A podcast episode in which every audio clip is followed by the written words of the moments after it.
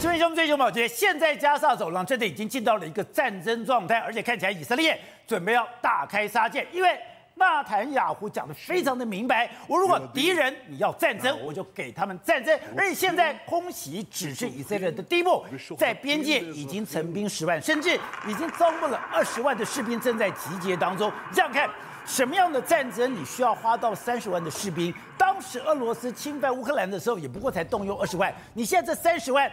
难道只针对加萨走廊？难道只针对哈马斯？如果只针对哈马斯，你杀鸡焉用牛刀？所以现在这个战争只是一个局部的战争，还是会扩大，引起了全世界的关注。特别是美国的媒体这两天不断的点名是，哈马斯之所以有这样的一个突袭，哈马斯之所以可以这样成功，背后有一个力量，而这个力量就是伊朗。伊朗提供你技术，伊朗提供给你武器。如果真的是这样的话，当哈马斯被屠杀的时候，那伊朗可以闷不作声吗？那如果伊朗闷不作声的话，那这个老大还可以继续干下去吗？那如果伊朗他现在真的要驰援哈马斯的话，而这个中东的战争会扩大到难以收拾吗？好，我们今天请到两边的大帮手，一的财经专家黄教授，你好，大家好。好，这是美岛电子报董事长吴子嘉。大家好，好，第三位是资深媒体姚慧珍，大家好，好，第四位是资深媒体吕一峰，大家好，好，第五位是资深媒体王瑞德，大家好，好，第六位是战略专家李廷辉，大家好，好，so 刚才讲的，哎，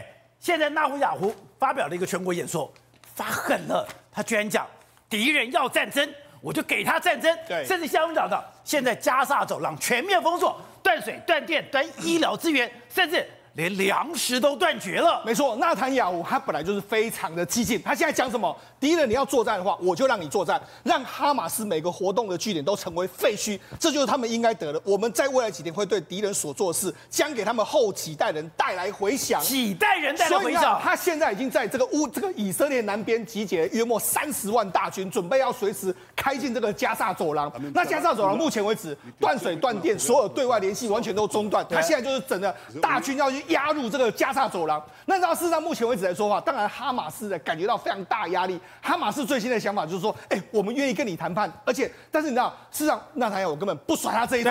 你知道，那之前的哈马斯就有说过，哦他说你以色列每轰炸一次的时候，因为他们已经轰已经对付你了，对不对？你敢来轰我的时候，如果你没有警告轰炸居民的话，我们就会公开处决一个人质哦。所以呢，你知道以色列这几天怎么轰吗？他没有轰你居民，他都轰你专门的大楼。我疑怀疑你有大楼的下沙走廊的大楼啦，还有你的金库啦，你可能有地下碉堡啦，然后你可能有这种什么以巴勒斯坦塔，我就专门轰你那些。那他们也没办法说什么，他们现在只能够说我们愿意求和，但是纳塔亚胡不会给他这个机会。所以说。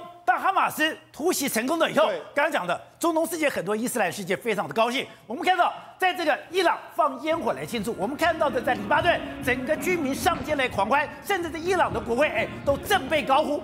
但是，当整个以色列开始说我要以前所未有的攻击进行了以后，我开始进行轰炸的时候，伊朗就讲，对，哈马斯就讲，你敢动我就杀人质。以色列说你杀人质我也不管，哎，对，没有想到。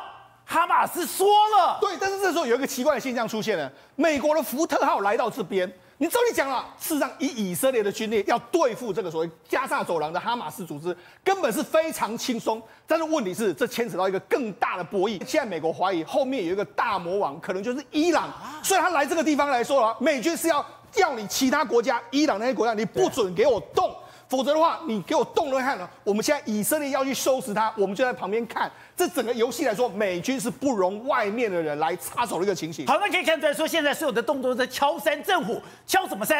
现在敲哈马斯这个山。对，震什么虎？震伊朗这个虎。是，看这个伊朗会不会跳出来？对，伊朗不跳出来，你的威望全失。对，可是你跳出来的话，对。更大的战争就在后面了。没错，你看以色列的国土里面，加萨走廊在这个地方，现在以色列已经全境压到这个这附近来了，准备要开进去了。所以未来几天的时间里面，以色列军队进去来说话，我觉得真的是扫荡哈马斯。我觉得哈马斯在这一次，他们在最后就说我们愿意和谈，可是问题是，这个目前为止，纳坦雅胡已经兵临城下，他绝不会跟你和谈的一个情形。而且你看到纳坦雅胡的手段有多么样的凶狠，现在对于加萨走廊，我已经干嘛？我已经给你断水、对断电、断天然气，甚至我连粮食、医药全面断绝。而且事实上，这个加萨走廊面积其实不大，大概是一百四十平方公里左右的，但是他住了两百多万人哦。就没想到现在呢，现在原本的这个这个地方呢，纳坦有在前一阵子呢是交回给这个巴勒斯坦自治组织去自治嘛。但你们没想到，你们这样攻击我，好，现在他要进去的时候，他现在开始把你周边完全都封锁起来，而且在里面来说的话。断水断电，而且关闭这个相关，因为在外面的外海的有一些相关的天然气公司的，对，这是主主要是以这个这个以这个雪佛龙公司的，他在那边呢，他有非常多的这个以聘用当地人的这个工工作，他也说，那我们把它关掉，所以现在等于是当当地的天然气、当地的水电完全都关掉，关掉的时候，现在其实呢。这个哈马斯或者很多周边国家就说，你这样会不会太残忍啊？我们这这些人恐怕里面来说面临到药物、人道危机都这样。但是纳坦雅胡已经不管这么多了，了他现在就准备要这个断水断电断关闭关闭天然气之后，未来几天就要成兵到这一个加沙。所以说这里面有两百多万人，对，大概就跟台北市差不了多少。两百多万人现在没水没电没有天然气，更可怕的是，他们说现在连药物都短缺了。对，好，那你知道，事实上这几天的时间里面，哈马斯不是就说吗？你敢轰炸我一个地方，尤其是轰炸居民，没有个事先警告的话，我就杀一个人质。可是以色列就做到让你没办法杀人质，为什么？他就精准打击，他打什么东西？好，你看他，如果你去看这几天的时候呢，一个非常非常重要，他好像这个这个以色列发动飞弹的时候，都是连续命中一个建筑物，对，甚至一个建筑物被命中两次、三次，然后就是那个建筑物倒塌，全部其他地方都没有受到攻击。这就是以色列在目前针对你哈马斯组织里面的，我怀疑你可能里面有重要领袖了，或是重要的据点，我就进行一个精准打击的动作。你看平民那么多，没有人受到伤害，对，他就精准打击到我要打击的这个方向。比如说，你看他们打击，你看这一栋楼，也就是以色列怀疑说你里面可能住有哈马斯非常重要的人士，他就看炸炸炸炸的地方，把这个地方都炸出了一个大洞，居民在旁边围观，你看旁边的楼一点都没事，都没受到影响，这就是以色列的攻击，就是这个样子。好，另外一个，这是一个以色列哈马哈马斯，哎，这是个哈马斯组织的一个金库，以色列有就以色列就说，哎，我们要攻击这个地方，就咻，当地就知道有飞弹飞过来，嘣嘣嘣嘣嘣，一嘣嘣嘣嘣。就只有打到这个地方，你看，只有这个大楼，居民在这个地方也在那边看，然后他就蹦蹦蹦，连续两连续好几记飞弹，东左左一颗飞弹，右一颗飞弹，就把这个大楼这样给炸掉了。所以这个金融大楼就没了，就没了。另外一个就是什么，加萨的这个交通部的这个大楼也是一样，我就攻击你，我现在怀疑你这里面可能也是有相关人士，我就你看他就蹦蹦蹦，你看这个加萨这个交通道的这个地方蹦蹦蹦好好多声，这栋楼就应声就倒了，不止这样。还有什么伊斯兰大学附近的也是一个据点，也是这样被炸掉。另外还包括什么巴勒斯坦塔这个地方，可能是他们当地非常知名的建筑物。他们这个以以色列，你看就是这样，你看左边一颗这个，右边一颗这个这个飞弹过来之后，然后紧接下来的话，数颗飞弹，你看左边一颗，就两颗就让它这样倒了。你看就这样，它就精准。你看就只有在这一栋大楼这样连续三颗飞弹命中，这栋大楼。三拼的大楼。对。三拼的大楼就只有这三个大楼倒，对，其他都没事。其他地方其实没有受到太大的影响。他们用这样精准打击的这个方向，所以你看，他们就是这一次我要打 A 就打 A，不绝对不会打到 B。所以等于是他用这种方式呢，开始用精准打击的方式呢，把这个哈马斯组织做一个所谓的清除的动作。当然，他们现在准备要怎样？现在我先空袭只是第一个阶段，紧接下来就是要路面扫荡。而且我看到那个新闻的描述，让我觉得非常恐怖。是刚刚讲的，不是这个大楼被打掉吗？他说他会用一个比较低当量，甚至一个没有火药的，我先撞到你的这个房子。对，撞房子我就告诉你，警告说你就是你这栋房子里面的人，你赶快跟我离开。对，结果呢，这个没有多久。一个具有火药、具有当量、具有杀伤力、毁灭性的火那个火炮，对，就过来了。对，也就以色列在这一次的，他们也是尽量不要再让不要伤到平民的这个状况之下，做这些精准的打击，因为他们也很清楚知道，我要让以让巴勒斯坦人知道说，我进去是要扫荡哈马斯组织。那那事实上现在他整个，你看他们现在以色列军队，现在媒体都已经拍到，对，他们已经来到这个加沙的边境，随时都准备要进去。你说连地面部队都已经集结了，对，而且这个。地面部队是坦克大军，坦克大军全部都已经开向这个边境的这个地方。那除了这边这边来说的话，你看，这是以色列的相关的这个在加沙附近的一个报道营。这里面来说，已经有非常多的军人。你看，这都是以色列的军人哦。对，他们赶到当地了，然后停在街上，他们已经进去里面基地报道了。所以他们已经现在八方都已经回到这个以色列去进行一个。你看，这是一路上旁边都是以色列军 军人报道停车在这个地方，然后这些集结的军人，对，直接把车就停在旁边，对，直接就进去报道进去报道。好，那不止这样，还有这个五十五五十多岁的这个前总理的，班班奈特，他也是回来。他这次也是响应这个整个国家，他们然后然后甚至以色列国防部已经已经通令说，以色列人现在目前为止来说最好待在家里面，然后你准备所谓的饮食、电池，还有这个进入防空掩体里面三天的时间。所以以色列很明显，三天内时间，我觉得要解决掉哈马斯组织。不是，我看到这个以后我吓死了，为什么吓死了？如果你今天对待的是哈马斯，你今天对待的是巴勒斯坦，你的以色列所有的居民干嘛要进到防空掩体三天？对，就代表。这个战争的规模，这个战争的这个范围，对，比我们想象更大呀。对，实际上在这次呢，往这个加沙走廊攻击的同时呢，他也往北边打，往北边打什么？打黎巴嫩，因为黎巴嫩的真主党，事实上真主党这一次呢，他跟这个哈马斯组织的两个是真主党是第一个同意说，哎，我要来这个哈马斯攻击也非常好，所以他也他们两边可能会南北串联，也就是说，你简单的来看，以色列在这个地方，它北边就是黎巴嫩，下面来说的话是约旦，而且是埃及，那它里面有耶这个所谓的耶路撒，哎，这个加萨走廊在这边，所以等于是。在耶加萨走廊的这个所谓的这个哈马斯组织，还有北边在黎巴嫩的真主党主导了这一次的这个攻击。那我们就讲嘛，它周边的国家叙利亚、约旦啊，然后包括说像埃及这些，过去都是以色列的手下败将，所以他们其实呢不是很敢招惹以色列，所以他们可能呢不太敢在这次作战里面来说，他们都晋升。但是反过来的话，伊朗可能在后面的伊朗。或甚至是俄罗斯，他们到底会不会有怎么样？因为俄罗斯跟叙利亚关系是非常好，他们到底会有没有怎么样的这个动作？这就牵动了整个中东。那这也是美国福特号会到中东一个非常大的这个原因。董事长，我们都知道，这个国际战争或者国际局势是瞬息万变。当然，如果他的战局只锁在加沙走廊，那全世界当然可以静观其变。可是大家担心的是，它会扩大吗？那如果也不会扩大，为什么美国航空母舰来了？还有这件事情。伊朗会卷进来吗？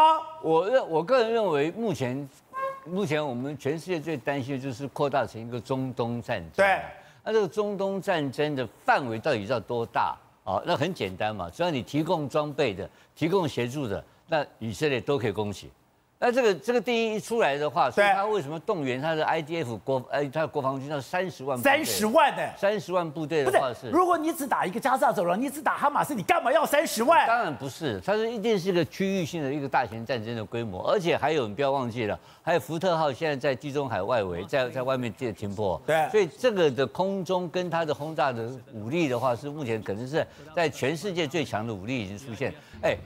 以色列是有三十 F 三十 F 三十五都来了，隐形飞机耶，它可以飞到任何在中东任何一个角落去做轰炸的话，根本找不到它这个飞机耶，所以它可以随时发动攻击的。所以那啊，第二个，达坦雅胡一定要干不可，因为这个事情的严重性多严重呢？我讲个简单的事情，有一个老有一个老人家，就是老七八八九十岁老人家接受媒体的采访说，太可怕了，是从大屠杀以来。他看到最残忍的一个镜头，他把它比较成纳粹的大屠杀，Holocaust，你知道吗？他是什么意思呢？啊，我看到那个卡车来的时候，女人、男人、小孩的尸体一个个往车上丢，这不是跟当年纳粹的景象一模一样？是。他们为什么要躲在以色列干什么？要保护啊，逃避这个当年的噩梦跟阴影啊。所以纳坦雅胡不能保护他们了。所以纳坦雅胡这个政府不能保护他们了，这是他们今天最大的危机啊。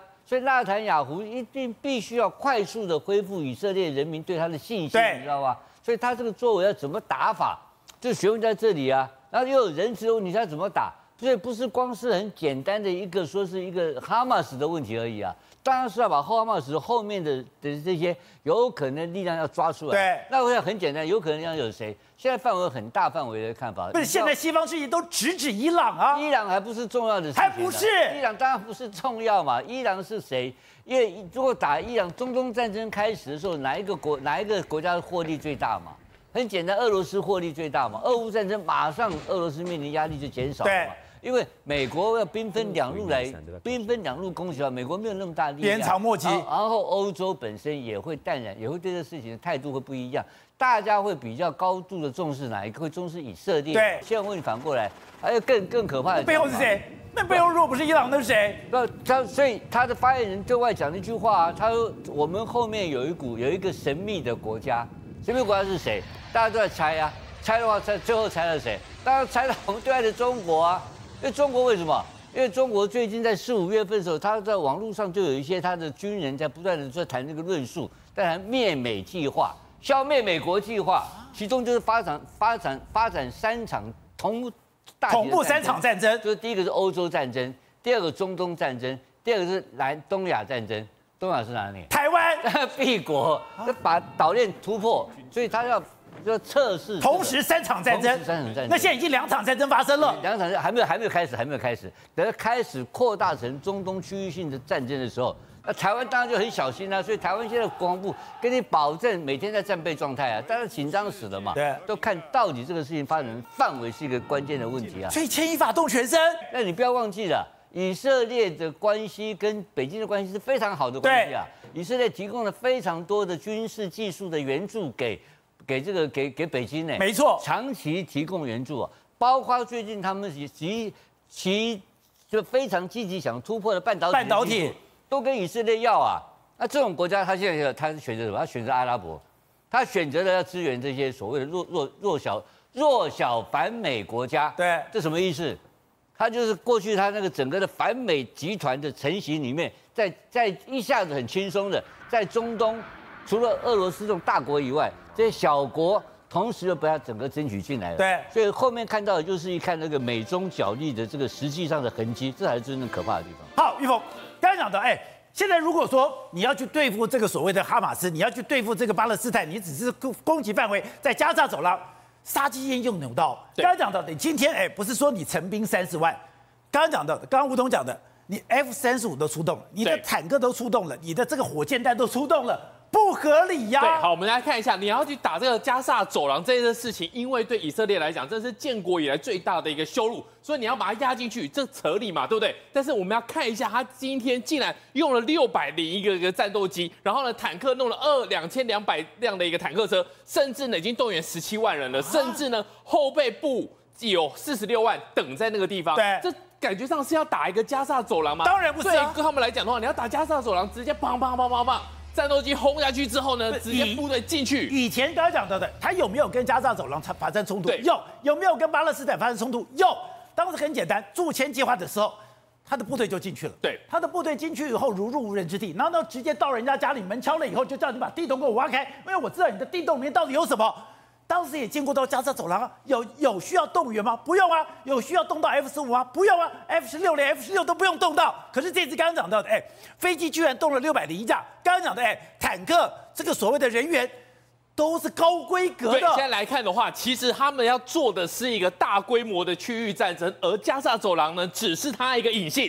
如果你今天发生这个事情，我一定要把你弄到底，弄到底。第一个事情就是。把这个加沙走廊直接碾为平地，碾为平地根本不需要这么多的一个战备资源。对，那这战备资源是要拿去哪里？其中要看的就是 F 三十五，因为 F 三十五来看一个地方，它是有个长城奔袭的一个能力，所以呢，在 F 三十五的情况之下呢，离叙利亚这些地方都有。但是呢，最可怕的是说，它可以直接飞到哪里？飞到伊朗，而且呢，F 三十五呢，直接从以色列飞去伊朗，不需要空中加油。而且现在全世界最熟悉 F 三十五。最懂得 F 三十五协同作战的就是以色列，因为以色列曾经用 F 四 F 三十五踹门，接下来我的 F 十六跟在后面，将这个叙利亚的这个所谓的核能设施给端掉。对，端掉的时候，哎，你有萨姆三百，你有萨姆四百，你完全英雄无人入润之地，你就眼睁睁看着以色列的飞机来，再看着以色列的飞机走，完全没办法。对，在过去来讲的话，F 三十五其实他们第一波的客户就是谁？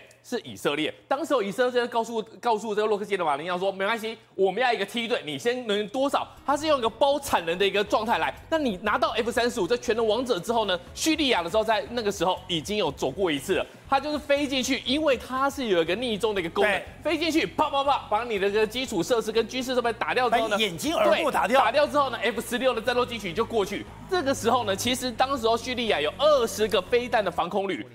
没拿他没辙，二十个，二十个就是没有办法。然后最后呢，勉强发发射火炮，想要去拦截也拦截不了。所以呢，在对叙利亚来说的话，已经知道这些事情，F 三十五是有这个强大的一个能力。那么这一次，美军又派了这个福特号来，福特号又带了其他的这个这个美式的一个 F F 系列的一个战机，其实他们是有互相协同作战能力的。如果这一些装备、这些资源是要打加萨，完全不合理。但如果想要看看伊朗的反应，如果想要看看后面要不要打击伊朗，那么这个东西就合理了。如果打到伊朗去的话，那么整个中东的这个这个火药库已经完全炸开了。好，那刚刚讲的这句，美国还有两个不寻常的动作，第一个不是把他的福特号航空母舰送到这个地方了，还有他的 C 十七，也是现在美军最大的运输机，竟然到了这个所谓的以色列，哎，对，放下了他们讲很多重要的东西。好。对过去来讲的话，其实以色列一直都是很亲美的。那么这一次他的这个福特号来了之后，还有这些运输机，其实应该是准备好了后面更多的一个战事。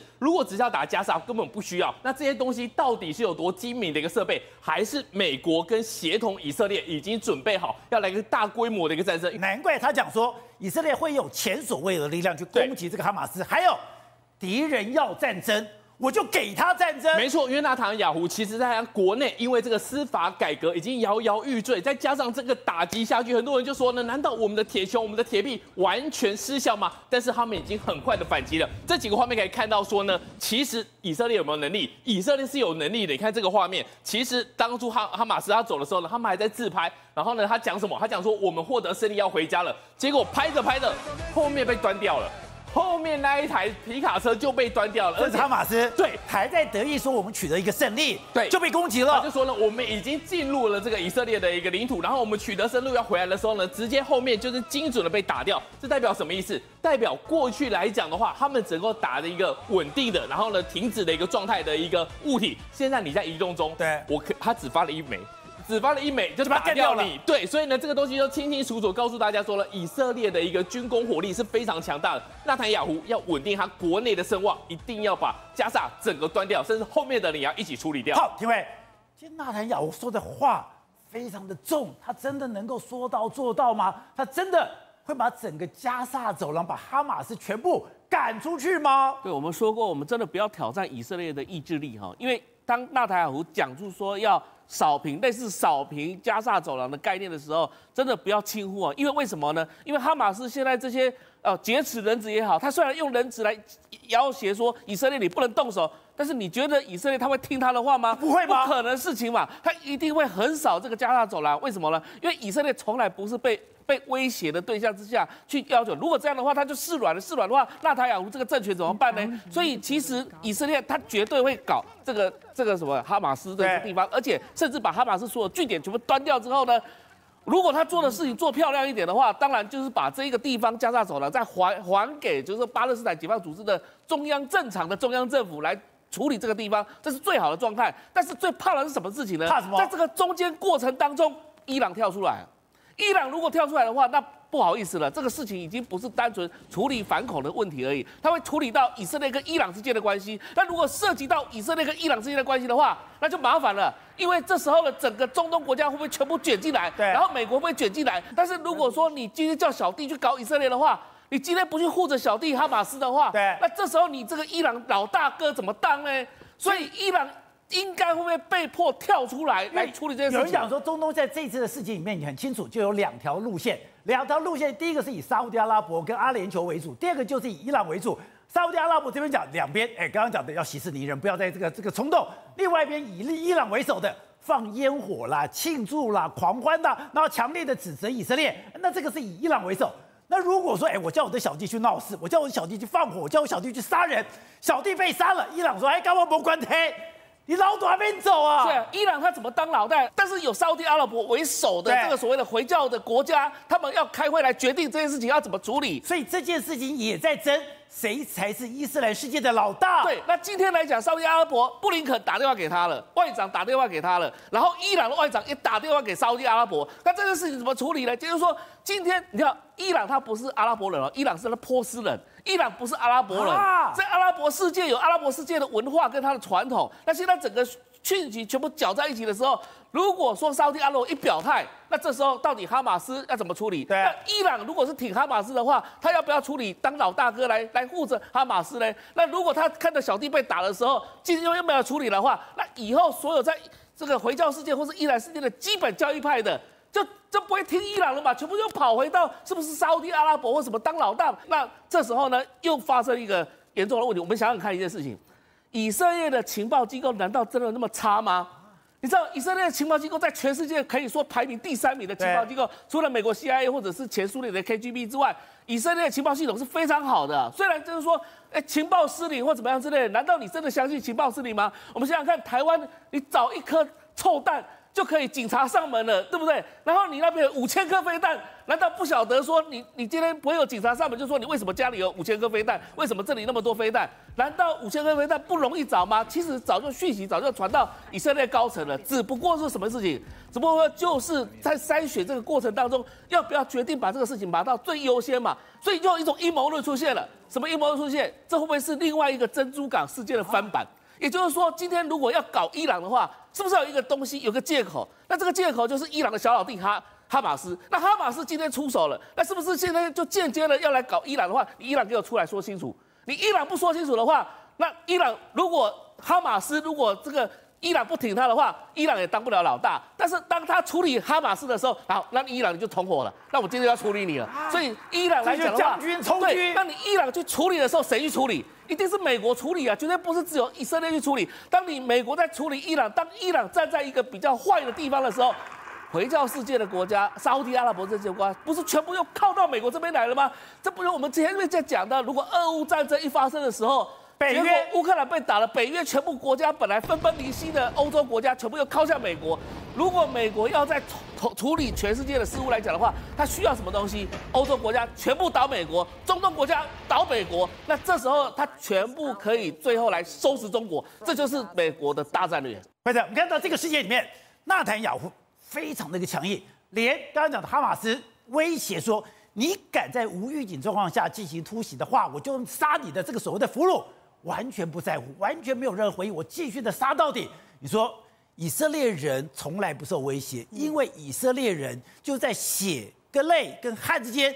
建立他的国家的，尤其他们有个准则哦，血债血还，就是说他绝对，他说再小的一个复仇，我都要执行到底。再小的复仇都要执行。是，而且你知道吗？其实大家都知道，就是听过这个案子，但是你真的仔细看他的细节之后，你真的会觉得这以色列国家太可太可怕了。他在那个一九七二年的慕尼黑奥运的时候，我们都知道，他其实当时有十一名以色列人，包括一名教练哦，总共十一人，因为本来是去参加奥运，没有想到被那个巴勒斯坦解放军组织跑到了。他们那个住的地方，结果呢，呃，第一个教练马上被干掉，其他十个人呢，就把他们全部绑起来。他们本来谈好了一个方法，就是，哎，你个那个呃八名的歹徒跟这个十名的这个人质，我让你们有两辆飞机，你要飞去那个人那个歹徒要飞去哪里，我保证你安全的离开，而且你可以领到巨额的一个一个钱，然后但是你要把所有人质全部都留下来。就本来已经有两架飞机放好了在那个机场里面，就那个德国超级夸张的。德国的部队、军队居然因为塞车迟到半小时，然后呢，结果在现场的那个警察人员，他们就讲到说，哎，那个飞机上，因为你要开飞机，你要把那个歹徒给载走，你再怎么样演，你也要演嘛，所以他就叫那个机组人员说。哎呀，你们这个十十六个机组人员，你们十五个不要上去，我们五个警察进去。然后机组人员吓傻了，他说：“挺开什么玩笑？我们这些人没有经过那个恐怖训呃反恐的训练，所以机组人员全部不上。所以后来变成十六名全部都要警察，就十六名全部警察先上去之后，警警察说我们也不会弄，就到不会开飞机。对，就到最后竟然那架飞机上没有人。就后来那个第一个那个就是歹徒要上去看状况的时候，一看上面没有人，他就知道。”设局，所以他就往外跑，往外跑之后有五个，就是那一个呃，就是呃叫狙击手，就开枪，就没有打到他，打到旁边的那个人，就后来他就赶快跑回去，所以两架飞机上所有人质全部都被扫射死。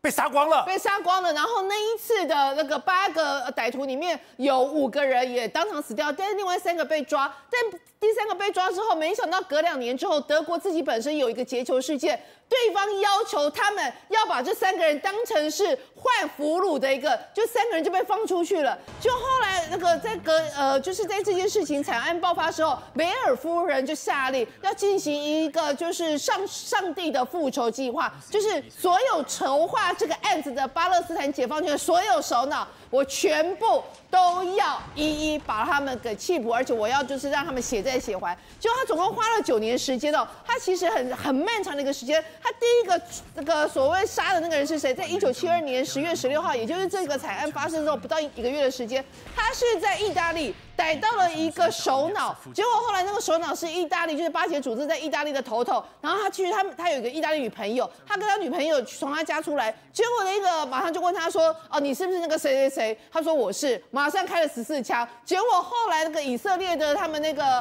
就萨摩德，他们就直接就说：“我花了三十五万美金，我这个人曾经被我多少，而其他你们还活着，你们等着，我们总有一天会把你们一一全部都宰了。”那真的全宰了，全部都宰了，花了九年时间。Bye.